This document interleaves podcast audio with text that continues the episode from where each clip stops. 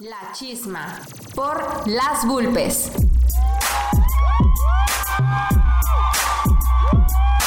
¿Quién va a detenerte? ¿La muerte, la edad o la idea? La idea, la idea. ¿Quién va a detenerte? Este es un podcast hecho por morras y para morras, De formato libre, con temáticas feministas, donde compartiremos experiencias, opiniones e información hecho desde La Paz. para el mundo. Acompáñanos a la chisma. Hola, muy buenas tardes, bienvenidos a nuestro tercer capítulo de La Chisma. Estamos aquí pues ahora para hablar acerca del sexting, acerca de la violencia digital, acerca del empoderamiento de las mujeres a través de las nuevas tecnologías. Y acuérdense que este espacio es libre para cualquiera que se quiera sumar, que le interesen los temas o quieran aportar su experiencia o información al respecto de los temas. Se puede unir a este proyecto, déjenos ahí un mensajito por nuestro Facebook que está como La Chisma. Y pues el día de hoy no quiero decir que tenemos invitadas, sino simplemente nos acompañan Jackie y Krista, que también es su espacio, como es espacio de todas las que quieran participar. Eh, están aquí con nosotras en esta tarde para compartirnos, pues ellas son unas mujeronas bien empoderadas y que fueron pues pioneras aquí en Baja California Sur respecto a estos temas y que tienen pues el vínculo directo con, con Olimpia Coral Melo, ¿no? Que fue la que ha sentado las bases y es la, la referencia en- eh, a nivel nacional respecto a estas temáticas. Y pues yo las invito a que se presenten libremente. Yo soy Daniela, como cada viernes que me ha tocado estar aquí. Y adelante, chavas. Gracias, pues gracias por la invitación, ya en varios espacios, eh, nada más mm, reiterando mis datos, Jacqueline Valenzuela y ahorita pues de- estoy en Defensoras Digitales, como lo dijiste, y bueno, también en la Universidad Autónoma de Baja California Sur con la materia de estudios de género. Excelente. Muy buenas tardes, yo soy Krista, pues también parte de Defensoras Digitales, pero además siento mucha presión porque nos presentó como mujeres empoderadas y siento ya que tengo que estar muy empoderada en este, en este momento, ¿no? Pero bueno, siempre un placer estar en estos espacios. Pues no sé qué quieran empezar comentando. Tal vez eh, podríamos como empezar a platicar un poquito sobre el proceso de eh, la socialización del- de la ley Olimpia, todo este proceso que vivieron tan de cerca ustedes para que se tipificara la, la violencia digital en el Código Penal de Baja California Sur. No sé si quieran compartir un poquito de eso. Pues sí, siempre empezamos así todas las pláticas que nos invitan porque es como, ¿cómo les digo que ya esto es un delito? Ajá. Es, siempre empezamos contando, ¿no? La, la anécdota para nosotros como habitantes de Baja California Sur y tener pues esta cercanía en la capital del Congreso del Estado y cómo Olimpia hizo este acercamiento con diferentes mujeres de diferentes estados de la República. El año pasado llegó con nosotras a inicios del año pasado, en marzo, abril, hizo el contacto aquí con nosotras. Entonces, yo ya había leído de ella, de hecho, en mi tesis de doctorado yo ya la tenía ella como un caso de estudio de empoderamiento precisamente a través del uso de las tecnologías. Entonces, cuando se nos contactó, porque ella iba a venir, iba a dar una conferencia, etcétera, y iba a hablar de la ley, que ella, pues, el primer estado en donde pudo lograr que esto fuera una realidad fue en Puebla, de donde es originaria y donde ella fue víctima de lo que entonces ni siquiera se nombraba como violencia digital y mucho menos difusión de contenido íntimo.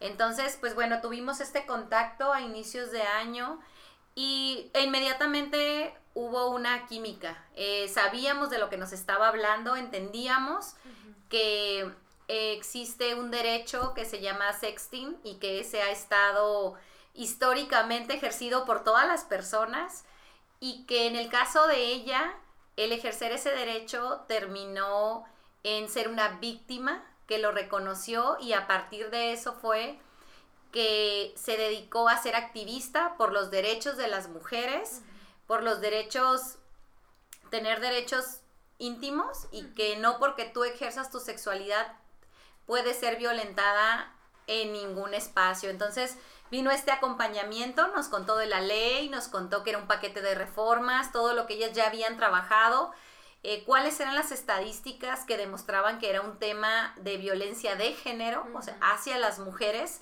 Entonces, pues nos dimos a la tarea de acompañarla, de revisar las cifras para Baja California Sur, en donde ya pudimos eh, hacer la exposición de motivos para la ley, que somos eh, Baja California Sur, uno de los principales estados más conectados, siempre estamos en el 1, en el 2, en el 1, en el 2, entonces hay muchísima conectividad y además de eso, pues usada por gente joven y un gran bono demográfico eh, de mujeres jóvenes de 18 a 29 años que son quienes están siendo victimizadas, pero curiosamente somos de los pocos estados de la República que tiene mayoría hombres que mujeres, ¿no? Entonces, bueno, todo eso hizo este acompañamiento, exposición de motivos y pues llegó a, a, las voces de las diputadas de la Comisión de Igualdad en ese momento. Hubo mucha sensibilidad, muchísima empatía y pues eh, al final derivó en la construcción de motivos de una iniciativa ciudadana, de las primeras que hubo. Fue la segunda, creo, la segunda aquí en Baja California Sur, a partir de esta modalidad de que ciudadanas comunes puedan ser iniciadores de una ley. Creo que eso es algo que debe quedar así asentado, que todo el mundo lo escuche, porque siempre que nos preguntan, ¿no? Sobre, sobre cómo es la ley y que nosotras las iniciadoras y esto es no somos ni abogadas, no tenemos ningún tipo de estudio que tenga que ver con saber cómo hacerle en el Congreso, sino que éramos dos ciudadanas preocupadas, ¿no? Que ahí casualmente nos encontramos, porque además Jackie y yo éramos compañeras, pero nunca teníamos, nunca habíamos tenido relación, a pesar de ir en la misma escuela, ¿no? Y posgrado. Y posgrado y todo.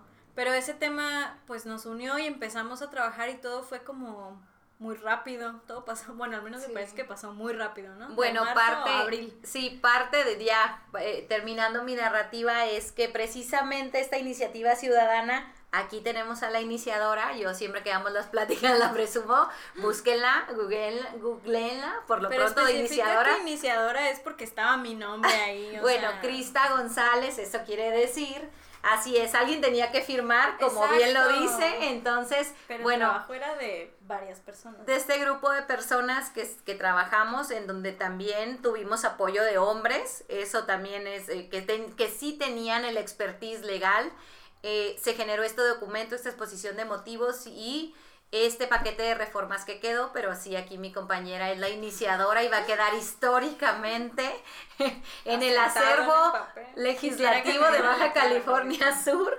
como iniciadora de un, diría yo ahorita, de la primer iniciativa ciudadana de género. Es la primera, porque después siguió el matrimonio igualitario, pero esa no fue ciudadana. No, esa no. Sí, las demás tenían que ver con medio ambiente. Era una de medio ambiente, exactamente. Entonces, pues esa fue la experiencia y de ahí, pues llegó todo. Como bien lo dices, surgió muy rápido, llegó muy rápido esta conexión con Olimpia y pues sí, esto fue el primer contacto en casi abril y para junio ya teníamos, ¿verdad? Este, la vigencia. Sí, en junio ya estaba entrando en vigor, se aprobó en mayo, ¿no? Que además esa es otra cosa que hay que resaltar, el trabajo que hay desde que presentas la iniciativa hasta que se vota, ¿no? Son momentos de incertidumbre, pero donde te das cuenta de que pues tienes que juntarte a hacer redes, ¿no?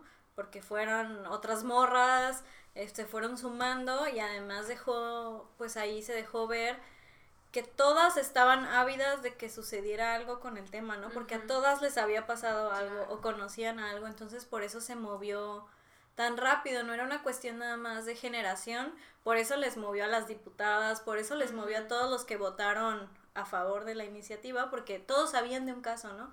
Que la compañerita en la primaria, en la secundaria, en la universidad. Yo creo que en general, cuando todos nos enteramos que se había aprobado, fue un alivio, ¿no? Una clase de alivio en el que te da una especie de sensación de que ya no va a quedar impune, ¿no? Tanta impunidad que arrastraba ese tema, tantos casos que que no habían sido, que no había pruebas, que no había, que no, no procedían, pues, ¿no? Al final de cuentas.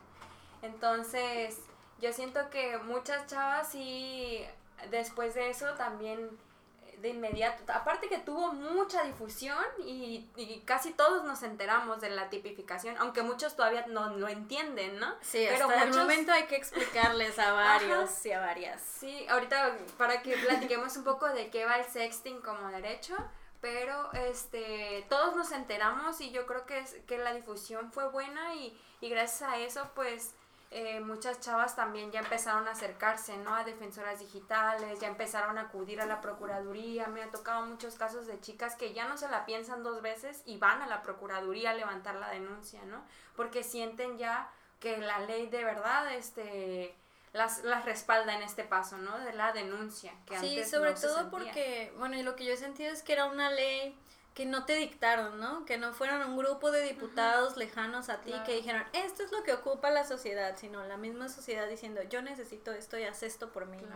¿no? Entonces creo que eso es un punto muy importante de la Otra cosa legislación. eh, rescatar que no solamente le pasó a Olimpia aquí en Baja California Sur, sino que se replicó en todos los estados, es eh, la, la existencia de un ecosistema de mujeres conscientes listas para abrazar este tipo de iniciativas y este tipo de soluciones a diversas problemáticas. Entonces, cuando tú analizas eh, el paso tan avasallador de una legislación que no todo el mundo entiende, pero tampoco comparte, es precisamente esto, que ya hay un ecosistema de mujeres conscientes prácticamente en todo México, pocas, pero muy conscientes que están permitiendo que las cosas avancen a este nivel, porque como tú comentas, bueno, ya muchas mujeres lo sabían, todo el mundo se enteró, pero tú en particular, nosotras nos movemos en este ecosistema de mujeres conscientes. Ahora nosotros que hemos estado con la socialización de la reforma y sobre todo los primeros meses es como, ¿qué? ¿A quién le avisaron? ¿De, qué- de qué se trata? ¿Por qué no me dijeron? Entonces, ya que empezó a salir a este, a, a lo real, de repente hubo esa sensación como que nos pasó de noche, a quién le preguntaron, pero bueno, eso estratégicamente, si tú revisas la historia del feminismo, ha sido la constante, Sí. Eh, porque si tú lo pones como algo masivo, Ajá. los, las problemáticas y los temas de las mujeres nunca han sido prioridad. Entonces eso es lo que es el componente clave de todo el activismo y, el éxito que ha tenido Olimpia y muchos otros temas que tienen que ver con libertad sexual y con, con el género en particular. Sí, en los comentarios yo me acuerdo que cuando, así en los medios, ¿no? Se aprueba ley que castiga difundir el pack, ¿no? Porque así era el titular Así siempre. es, así es. Ajá. Ya no podrás ¿no? pasar el pack. Era, era una horda de hombres comentando como, no, pero ¿cómo? Indignados. Pues es que es la culpa de ellas, ¿para qué lo hacen? ¿No? La revictimización Clásica. y juzgar. Pero Criminalización. también, ajá, un montón de, yo me con muchas señoras, ¿no? Como de, ay, pero ¿de qué están hablando? ¿Qué es eso del pack? Así es, ¿no? así es. Cuando en su casa tenían un adolescente que pasaba el pack, ¿no? O que ya le sí, había pasado. Sí, sí, sí. eh, O ejerciendo sus derechos o siendo a través de la coerción motivada a grabar imágenes, ¿no? De contenido íntimo. ¿Y por qué hay tanta incomprensión hacia el sexting? Pues, bueno, mi diagnóstico, mi interpretación es que, y no solamente es mi interpretación, las estadísticas lo confirman, Baja California Sur es un estado muy conservador. Hay más, hay, hay Colima y que te digo, bueno, una cosa Pero de ahí pensar si ir a vamos, ¿eh? vivir. Ahí vamos. Sí, entonces en este, en esta sociedad conservadora, todo lo que tiene que ver con en relación al, al sexo, a, la- a vivir tu sexualidad, son cosas que no se hablan, y mucho menos desde la perspectiva de las mujeres. Entonces, pues ahí sí que tocas un tema, un botón rojo, ¿no? Claro, es que como, a ver, la idea es como, vas a mandar una foto, o sea, ¿cómo te atreves a disfrutar de un Ajá, momento? ¿qué no? te o sea, ¿cómo pasa? osas hacer eso? ¿Qué impura? ¿Cómo qué puedes indigna? gustarte? Exacto, ¿cómo te puede gustar verte desnuda en una fotografía? Escándalo, ¿no? Así es, Entonces, escándala. Pues es, es igual, siempre hablamos de que la violencia digital, pues es violencia de género, ¿no? Así Así, como nos juzgan por tener relaciones sexuales antes de casarnos, o cuando ya estamos casadas y no tenemos hijos, ¿no? Es lo mismo nada más que en fotografías y videos. Así es, y, o, o por qué eh, estar en un disfrute de tu sexualidad y, y no usarlo todavía en este momento, y más cuando se está teniendo una, in- una intervención de la iglesia tan fuerte, ¿por qué no usarse con fines de reproducción casi, no? Entonces, son cosas que ya no de las que no deberíamos de estar hablando, pero parece que regresan cada día con más fuerza. Es que el embate conservador está más rudo cada día, ¿no? Y este tema también, pero además, curiosamente, bueno, hay algunos artículos que hablan de que los países más religiosos son los que más sextean. O sea, mientras más religioso, más, Mayor más represión. consumes pornografía, Así es. más sí. mandas fotografías o pides fotografías de este tipo, entonces pues ahí vamos viendo las inconsistencias conservadoras. Sí, al final eh, lo que hemos reflexionado es que la violencia digital es una respuesta del patriarcado hacia el goce y disfrute de la libertad sexual de las mujeres. Eso es. Y por eso es tan incisiva y por eso trata cada vez de ser más cruda. Bueno, todavía no íbamos a los casos, pero yo ya me adelanté, como el caso de Ingrid, por ejemplo, ¿no? Eso es un gran ejemplo de esta respuesta cruda del patriarcado conforme las mujeres alcanzamos más libertades y conforme somos más seguras. Y en el tema de la sexualidad es todavía la respuesta más violenta porque históricamente se nos ha controlado a través de nuestros cuerpos y la sexualidad es uno de ellos. Entonces, eh, que la sexualidad solo para fines reproductivos. ¿Por qué? Porque eso reproduce el rol, etcétera. Entonces, que tú te emancipes eh, ejerciendo de manera libre tu sexualidad, no, pues quiebra cualquiera. Claro. ¿Y y qué es el sexting y por qué es un derecho? O sea, Tenemos una hora hablando, pero sin decir ¿qué, qué ay, es, ¿qué ¿no? es el sexting? Pues em, sexting es la palabra, ni me- ya ni me gusta esa palabra, es como, siento que es como Es el de- concepto de 1900. Ajá, exacto, como de 1990, que nace el internet, así.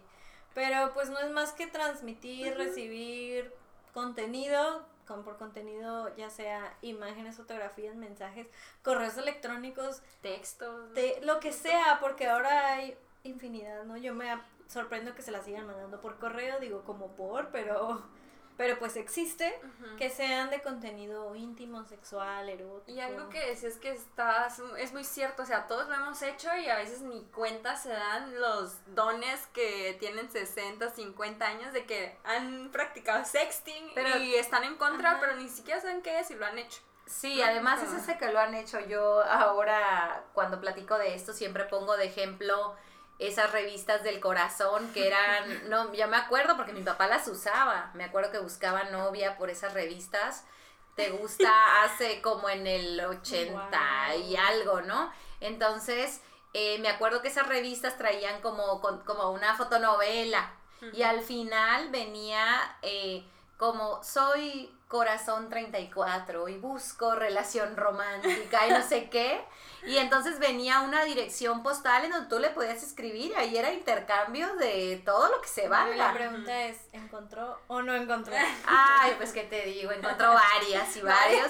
Le- la pasaron bien. Pero antes, ¿no? O sea, desde los 1800, que, o sea, que se enviaban cartas, ¿no? O sea, hay infinidad de libros que las recopilan, ¿no? Con carácter sexual, Erótico. escandalosas. Sí, caracteres insinuadores. O sea, conforme ha avanzado la tecnología, la manera de transmitir sensaciones hacia tu sexualidad ha existido históricamente, de la técnica que busques. Lo que pasa es que ahora es instantáneo y tenemos mejor resolución.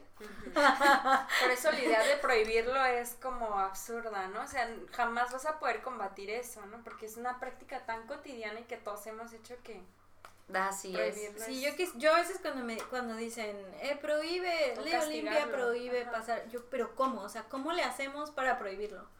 O sea. ¿cómo puedo estar en cada celular, en cada habitación, O sea, ¿cuál sería la solución? Yo quisiera así un conservador que me dijera, No, y, esta es la estrategia para combatir eso. y además no se puede porque lo que se está haciendo afuera en la parte del mercado es ganar dinero con esto. Entonces, ¿cómo vas a venir a decirme a mí desde lo local que no haga esto cuando yo veo que las mayores empresas tecnológicas lo que hacen en es, es estarse enriqueciendo a través de guardar, acumular, reproducir este tipo de contenidos. Entonces es, son señales contrarias. Entonces yo no puedo, pero acá sí se puede, pero entonces además cada vez que lo amateur es lo que más vende. Y el problema es que mucho de eso amateur que se comercia y que está generando millones de dólares de ganancia, son sin consentimiento y más grave aún a través de violencia física y coerción. Entonces, es ahí donde está el foco, no quien lo ejerce libremente por expresar su sexualidad en un entorno de confianza. Eso es sexting. Lo que nosotros señalamos es la violencia digital, cuando hay una coerción, cuando hay que tú cuando hay una traición de confianza, por eso aquí sin consentimiento esa es la palabra clave cuando se hace entre confianza y también el tema de la coerción, por eso también hay un agravante para los menores de edad, porque cuál es el criterio que se puede usar o que se puede tener eh, de un adolescente a un adulto, ¿no? Y además si está oculto con toda la experiencia camuflajeado por una pantalla, ¿no? Pero también mm, como esta idea de... Se me fue el rollo. Es- no, es que tenía que ver con esto de los adolescentes, ¿no? Es que es muy complicado porque además, bueno, la palabra consentimiento causa conflicto siempre. Porque si yo te digo que sí, ya dan por hecho que consentí, pero las condiciones, ¿no? Como tú decías, no es nada más los menores de edad, sino las mayores de edad también pues son coercionadas, extorsionadas para mandar este tipo de contenido o a veces ni siquiera ni siquiera tiene que ser violento así como lo entendemos violencia Ajá. pero con una frasecita ya no o sea por ejemplo se dan mucho a mí me asombran estos casos en las prepas sobre todo aquí que para ser de un grupo de amigas así como. Jackie y yo somos amigas y si tú Dani te quieres unir tienes que pasarme unas o tu pack Y yo se lo paso a otros vatos y entonces ya te puedes juntar conmigo Wow. ¿no? Eso se está dando mucho. Entonces ahí la idea de consentimiento, pues sí, la morra consintió dar sus fotografías, pero bajo qué Sí, exacto. Nosotros lo que decimos es eso, o sea, tratar de lo que la ley, el alcance que le tratamos de dar es que no solamente queda en un grupo de escuelas, sino que esto termina en mercados digitales de explotación. Entonces, cuando era algo para pertenecer a un grupo y a lo mejor si tú quieres parte de un morbo local o de un reto local, como lo quieras decir, eh, deriva en mercados de explotación que exhiben las imágenes, que ponen en peligro a estas personas que aparecen ahí, pero más allá de eso, que ya se hizo un negocio por encargo. Entonces, ahí es donde está el peligro, donde están las cámaras ocultas, donde se roban las imágenes cuando tú vas a comprar a un Oxxo, todo eso eh, que empieza a exhibirse en lugares de acceso restringido, porque hay hasta membresías y entonces tú ya sabes si a mí me grabaron en el Oxxo de la 8 de octubre, por ejemplo, yo ya aparezco ahí, si por alguna cosa alguien me ve y decide abordarme, yo ya estoy siendo vulnerada en algo que ni siquiera estoy enterada que aparezco en ese grupo, ¿no? Entonces, con ese ejemplo te podemos poner mil ejemplos. El otro muy grave también es las cámaras puestas en los baños en las universidades que les están pagando a los chicos que se encargan de difundir estas imágenes a través de su celular 150 pesos por imagen. Entonces, o sea, ya es hablar de estos nuevos mercados de explotación que son ahora digitales. No es que los mercados de explotación sexual nunca hayan existido, desafortunadamente históricamente han existido, ¿no? Pero ahora tienen esta modalidad. Pensar que cuando decimos mercados de explotación son las páginas pornográficas, ¿no? Porque muchos les dices y... ¿Pero qué es eso? ¿No? Es Yo el- nunca he visto uno. Ajá, es en la dark deep web. Nosotros de... Eh, no. Es en Machitos La Paz. Exacto, ¿no? O sea, es en tu página de Facebook, es en tu grupo de WhatsApp, eh, donde se cobran, ¿no? O sea, hubo una rachita que en los grupos donde compra-venta, ¿no? Este, se vende el pack, tal, Ay, sí. ¿no? Eso.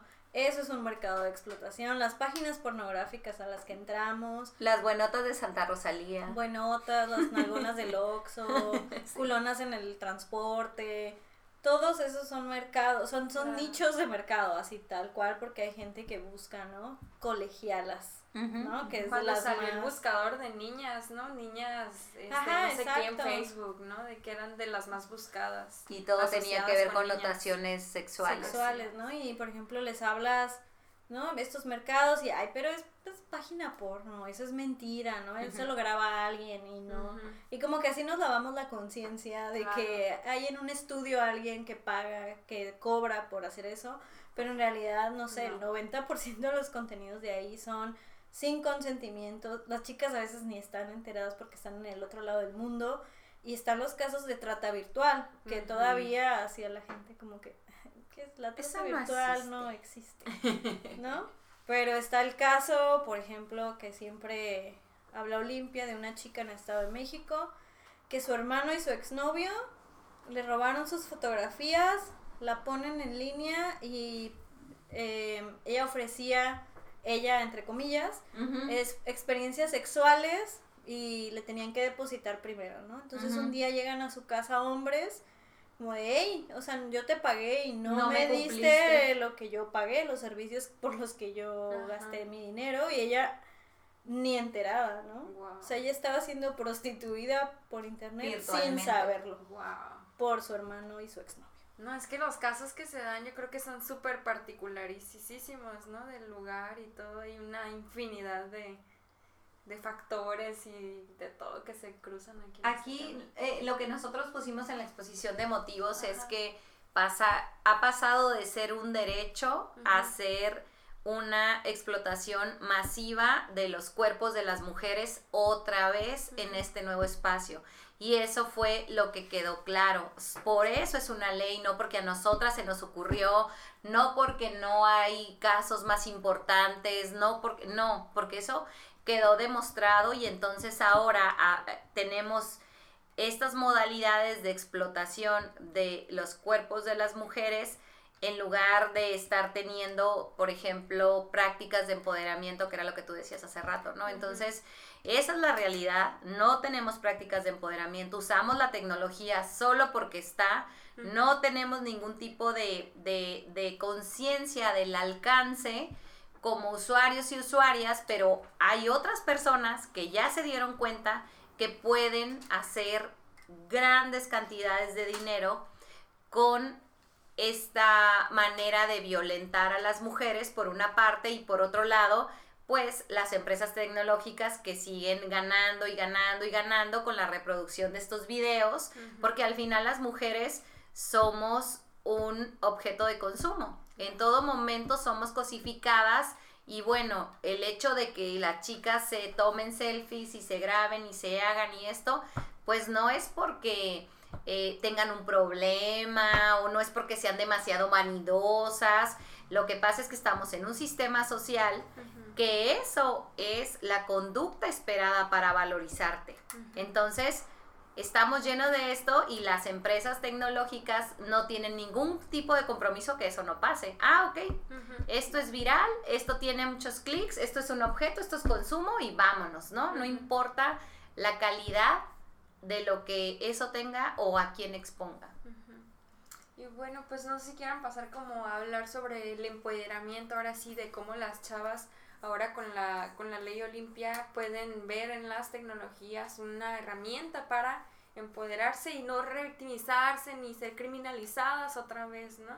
Que muchas veces es lo que sucede. Y, y en los casos de violencia virtual y, y- y violencia física, ¿no? Que todo el tiempo se ve a la mujer y por qué lo hizo y por qué no, porque este, pues sí, se le, se le criminaliza. ¿no? ¿Para qué te grabaste? Ajá. Es lo primero Sí, que nos es la refieren. más común. Pues para qué, si, si ya sabes cuáles son los riesgos, ¿no? O te piden que des una plática en una escuela y te dicen, háblales de los riesgos. Yo, pero, o sea, sí les voy a hablar de los riesgos, pero les voy a hablar de otras cosas, ¿no? Y De- también yo creo poner sobre la mesa también la pa- el papel del hombre, ¿no? O sea, Así o de el quien viola, ¿no? La Así privacidad es. de la persona. No tanto enfocarnos también, o sea, sí ahorita a empoderar a las mujeres, pero también a los hombres a que sean, pues, respetuosos y que también cumplan, ¿no? Los acuerdos de confianza, que cumplan, que cumplan, este, no sé. o sea, Nosotros les decimos en las pláticas a no ser agresores, porque se convierten en agresores. agresores. Ah, yo no sabía, yo no esto. Bueno, lo primero que haces al, res- al no respetar la confianza de una persona que te compartió algo de su intimidad, te vuelves en un agresor. De ahí te puedes convertir en un delincuente, porque sí está tipificado, porque tenemos esta reforma de la ley. En el Código Penal, en el artículo 183, no lo hemos dicho. Eh, Ahí es donde ustedes pueden consultar estrictamente los dos delitos que quedaron. Difusión de contenido íntimo sin consentimiento y ciberacoso, esos fueron los que quedaron. Y en la ley de acceso a una vida libre de violencia de las mujeres, quedó eh, tipificado como una violencia más, la violencia digital, que ahí tratamos de hacerlo lo más amplia que se pudiera, porque al final es subjetivo, ¿no? Tienes la prueba digital, pero bueno, solo es porque tengo imágenes en donde estoy desnuda, no, o sea, la violencia digital va más allá, va precisamente eh, con exponer a mujeres con, con mentiras, con chantajes, alguien de repente quiere perjudicarte y es tan fácil como ponerte en un grupo de ventas de no sé qué y decir Claro. que eres escort y decir que no te busquen por no sé qué y por no sé qué y que te metiste con 16 y o sea. ¿cómo es posible que todo eso pueda ser permitido? Entonces, en la ley de acceso quedó muchísimo más amplio, en donde dice que si alguien está vulnerándote, que si tú te sientes humillada, que sientes que causó algún daño a tu integridad y a tu dignidad, es violencia digital. Y cuando tú vas a levantar tu denuncia, quien te recibe está obligado a revisar la ley de acceso antes de pasarte directamente o decir, ah, no, pues por el Código Penal no procede porque no es ciberacoso y porque no es difusión de contenido íntimo. A ver, o sea, revisa la ley de acceso. Entonces, Sí, tomen eso como consejo a quienes nos escuchan. Si alguna vez están en esa situación, espero que no. Pero exigirle, ¿no? Al Ministerio Público que te toque. A ver, siempre les decimos a las chicas que nos llegan, lleva, o sea, el artículo 183, ya sea en su fracción bister o quater, y la ley de acceso. Y si no te quieren, te dicen, no, es que eso no. Ah, no.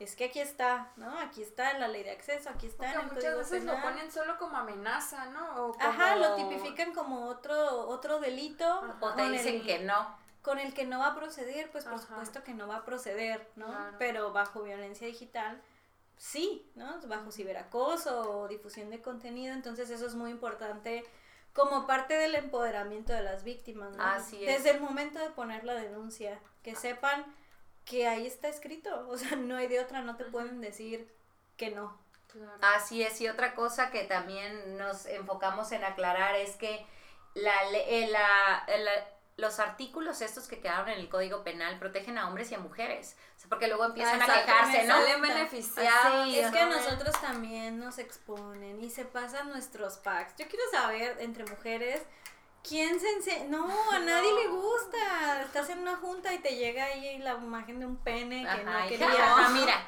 Ajá, no. Al contrario, como que te avergüenzas un poco y lo, gua- Lo lo borras, ¿no? borras, lo eliminas. Bloqueas. Pero no lo estás exponiendo como ellos nos exponen a nosotros. Así es, ¿no? y aún así si pasara, por eso decimos, es que la ley protege a hombres y a mujeres. En el caso de la ley de acceso, esa es solo No, para mujeres, porque ya están medidas todas las brechas de género desde el 2006.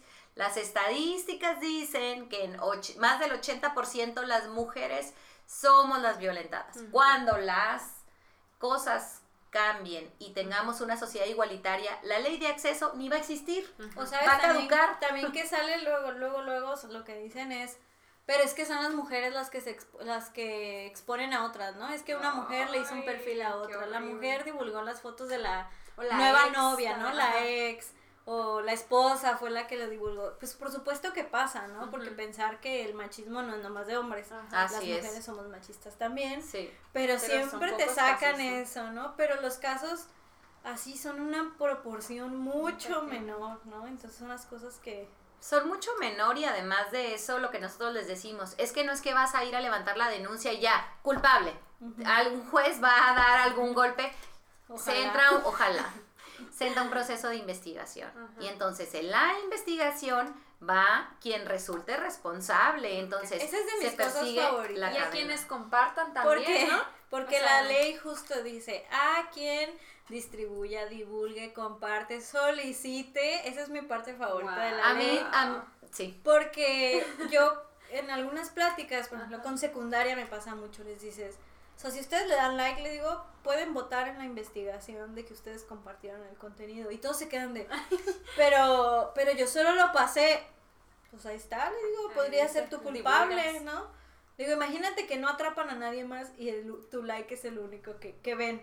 No, pero yo no lo compartí, pero le diste like, ¿no? Entonces, pensar que la ley dice eso, entonces todos somos cómplices al darle like, distribuirlo.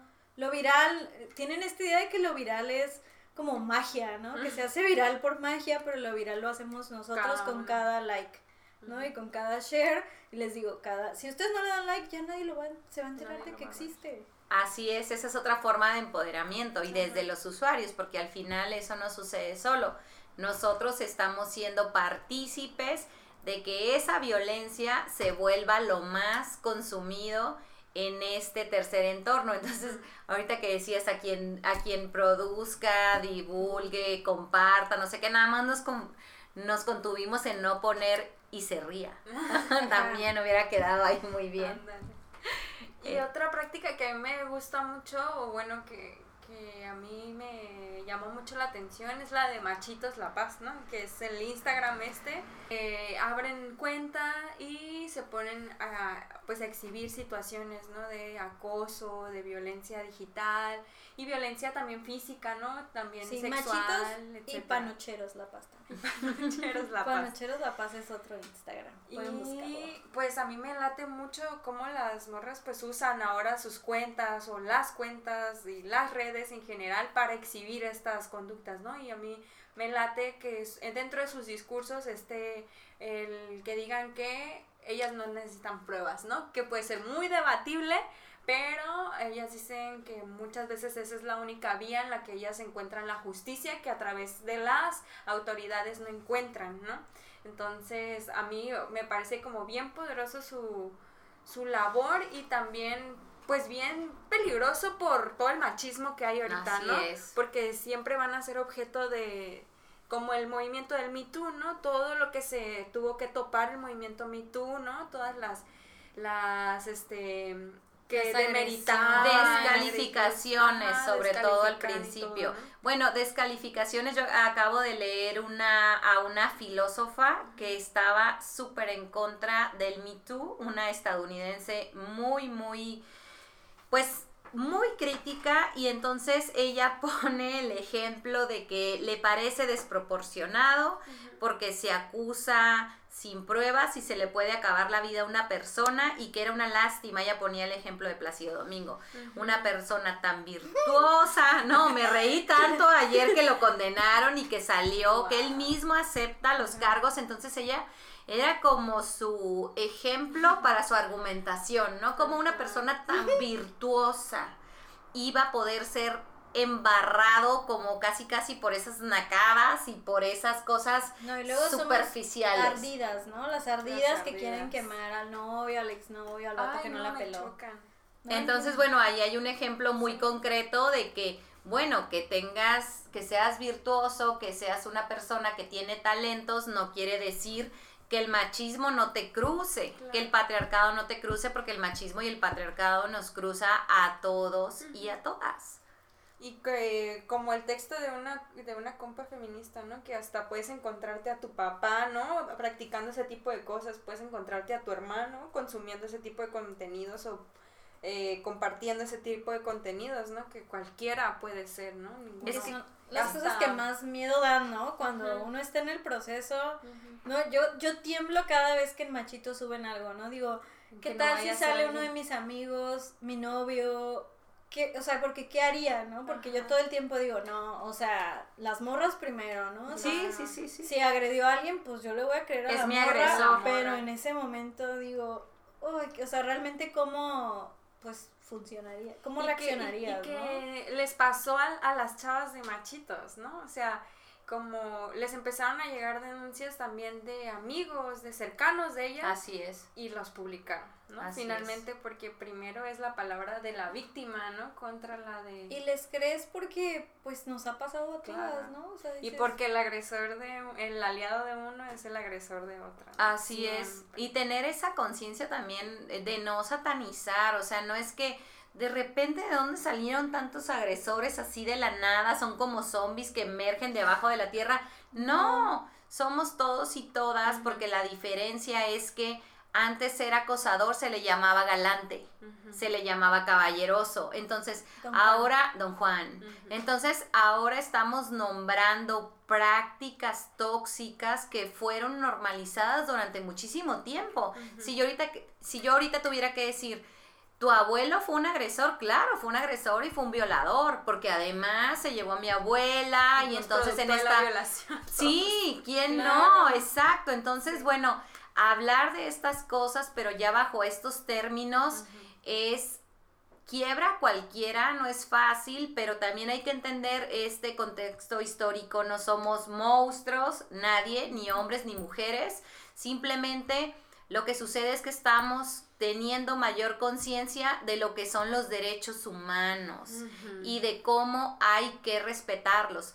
Todo esto lo ha impulsado, claro, en gran parte el feminismo por los derechos de las mujeres, pero al final, en resumen, todo está bajo un paraguas de los derechos humanos. Queremos ser una mejor sociedad en donde nadie reciba violencia. Y esa conciencia la tienen desde hace 400 años, la empezaron a trabajar las mujeres. Entonces esperemos que después vengan otros colectivos históricamente discriminados, que ahorita ese es otro programa, siguiendo estas prácticas, porque estando bajo el paraguas de los derechos humanos, creo que vamos a ser una mejor sociedad, ¿no? Pero además pone, bueno, regresando como a lo de machitos y estas páginas, mm, que salen todos estos monstruos que no son monstruos y que somos todos. Pero pone, a mí me parece que lo importante es poner los puntos sobre las IES de que no están sirviendo ni las autoridades, ni las instituciones de mujeres, no, o sea que hay una impunidad, una simulación total, que la única alternativa que nos queda es exponernos, aunque sea una página anónima. Las han expuesto, ¿no? Porque la morra que pone a su exnovio, el exnovio sabe que fue él, ¿no? Que fue ella la que lo quemó, Claro. ¿no? O que fue ella la que lo expuso. Entonces, ese es el punto. Eh, sí, a mí me parece fenomenal que se hagan estas páginas, pero yo siempre insto a que, por más doloroso y tortuoso que sea poner la denuncia, ir a ponerla porque entonces es... Porque si no las autoridades se resguardan en, pues tú no denunciaste. No, y las estadísticas, No, pues sea, cero tú- feminicidios, por ejemplo. Ajá, o sea, tú no denunciaste, pues, ¿qué quieres que haga? O sea, es tu culpa. ¿no? Entonces, no dejarles ningún punto al azar de donde se puedan agarrar para entonces exigir, ¿no? Haz tu trabajo, ejerce tus presupuestos de la manera correcta, déjate de capacitaciones de simulación, Ay, de talleres de cosas que uñas. no nos sirven, talleres de uñas. estereotipadas a tu Ajá. personal, ¿no? Y ponte a trabajar en lo que tienes que trabajar.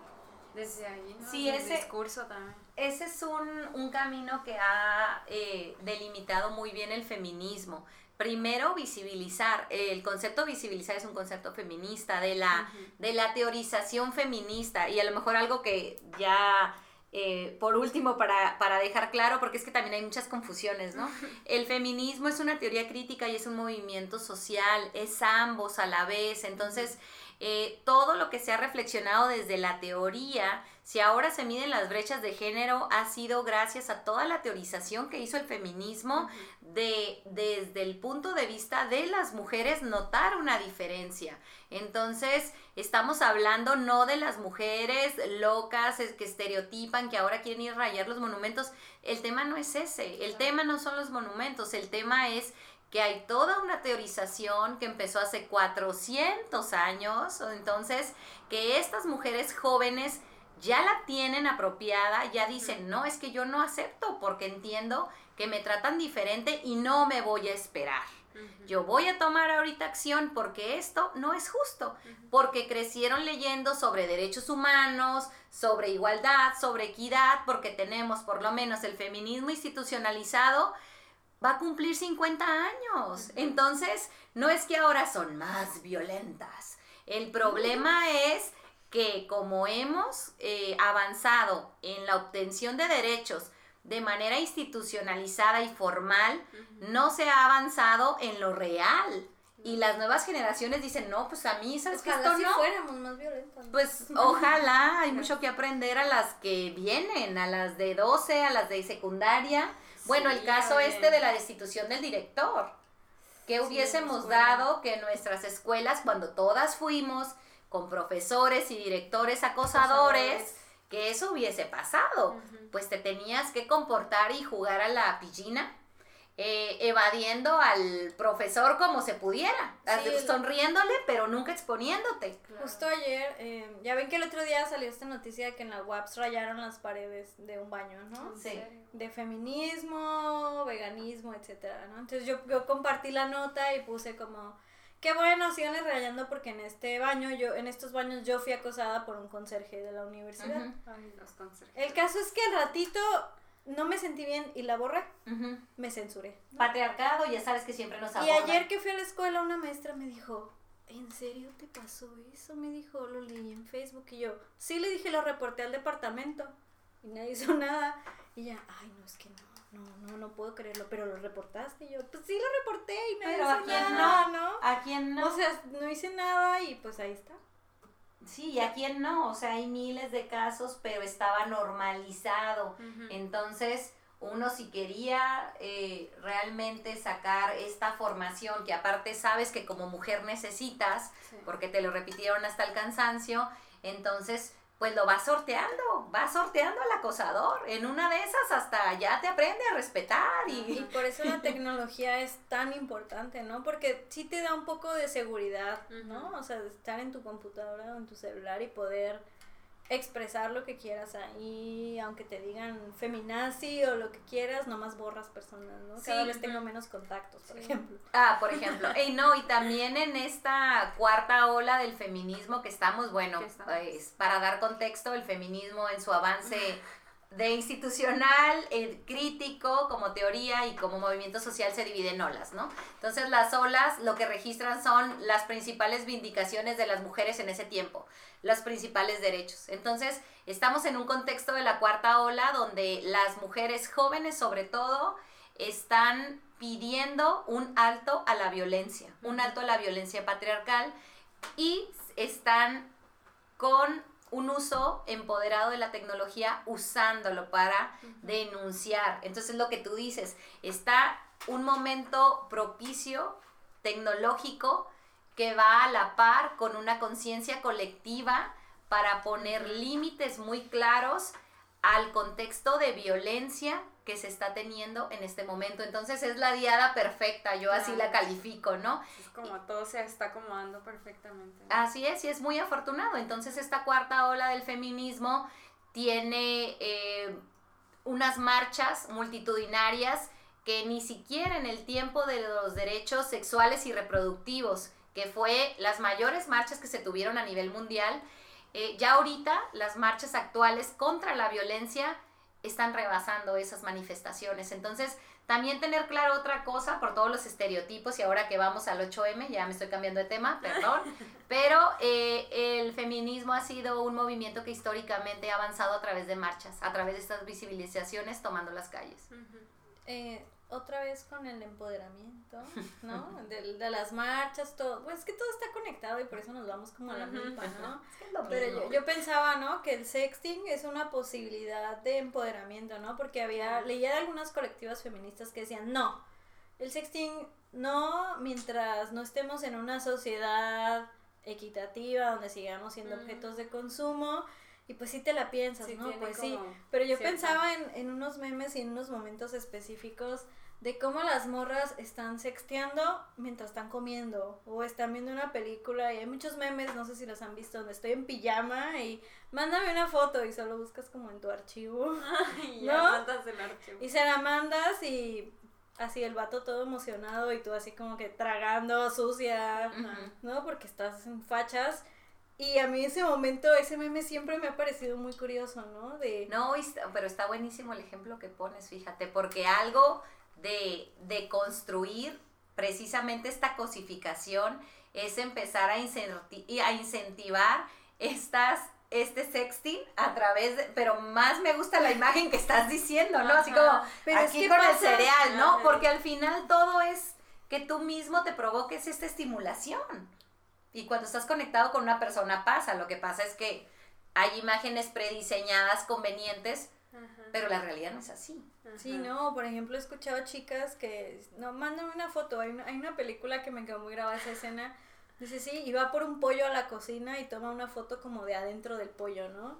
Y pues obviamente muchos sujetos ni tienen idea de cómo es la anatomía. Es lo que te digo, exacto, exacto. O bajas fotografías de internet que ya existen y nomás las pasan, ¿no? Entonces, ahí me parece que hay vías bien interesantes de cómo se practica el sexting porque creen que todas somos como esta persona que, ay, necesito complacer, pero creo que hay vetas de empoderamiento. ¿no? Sí, o A sea, rupturas, eso estaría muy, digo, al final así ha sido toda la historia del feminismo, ¿no? O sea, estas rupturas de donde tú te apropias de algo y ahora resulta que eso es lo que yo te robé, con lo que tú me explotabas, yo me lo apropié y mira ahora lo que hago y sobre todo te privo el consumo porque también está, por ejemplo, esta línea de, de consumo de desestereotipar a la mujer como este cuerpo perfecto que ni existe en primera. Yo siempre pienso, pues, ¿quién se acostará con ellas? Porque yo no sé dónde están.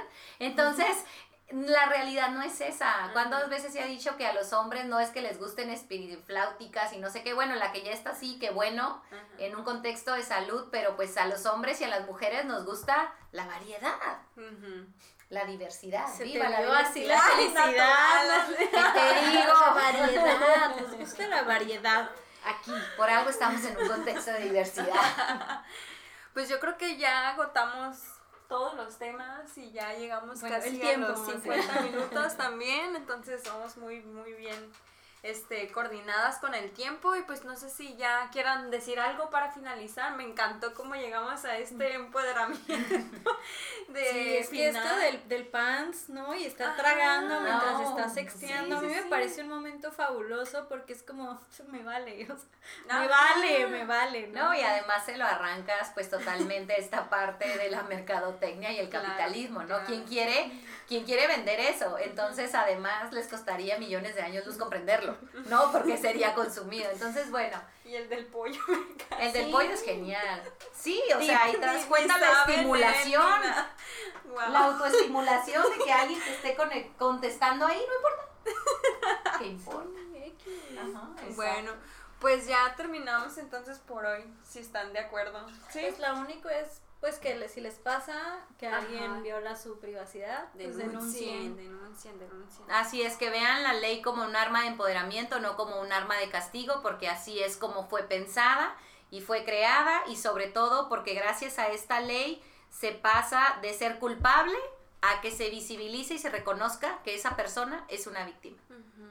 Y a las chavas que disfruten, ¿no? O sea, que, que no lo hagan ni con miedo, porque muchas veces todavía tienen miedo y ya se, se privan de, de tener prácticas porque sienten que todo el tiempo están en el riesgo, ¿no? De que alguien vaya a violar su privacidad y muchas veces ni siquiera pueden Sí, disfrutar de su busquen en sexualidad. internet, hay guías como para hacerlo lo más seguro posible.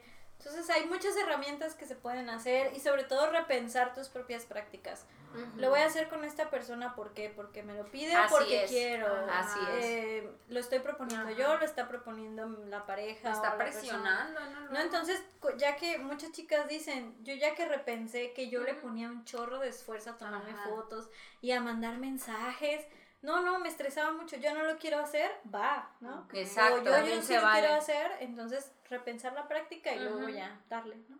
Claro. Hacerlo de manera consciente. Porque sea, ajá, que sea una decisión, ¿no? Y que sea un- también un. Y un deseo tuyo no también. un cumplir. Ajá, exacto. Pues yo creo que hasta aquí llegamos, chicas. ¿Vale? Bueno, gracias. Gracias. Pues vamos a esperar al próximo capítulo que va a ser un especial sobre el 8M. Nos van a acompañar unas compañeras que están eh, pues muy involucradas en la organización del, del 8M y que nos van a compartir y también nosotros vamos a compartir porque vamos a estar en el evento también. Vamos a, no- algunas nos va a tocar dar talleres. Entonces vamos a estar compartiendo un poco de qué es lo que pasa el Vayan, 8M. vayan y creo que la grabación nos toca el 9 de marzo. Entonces probablemente ese día vamos a, vayamos a estar haciendo paro. Bueno, pues esperen noticias. Vamos a repensar si Ya no grabamos a ese día o el no. 9 de marzo porque ese día paramos. Es paro, paro. Ajá. Yo creo que sí va a ser 10, así que esperen ahí en el Facebook qué decisión tomamos. Pero por lo pronto el próximo va a ser sobre el 8M, ¿vale? Entonces nos vemos y espero que les haya gustado. Si no, pues también chido. No, Dejen sus en comentarios. realidad Así aquí nos desahogamos nosotros nada más. Y bueno, pues dejen sus comentarios y compartan y ya saben todo lo que dicen todos. Hasta luego. Adiós. Bye.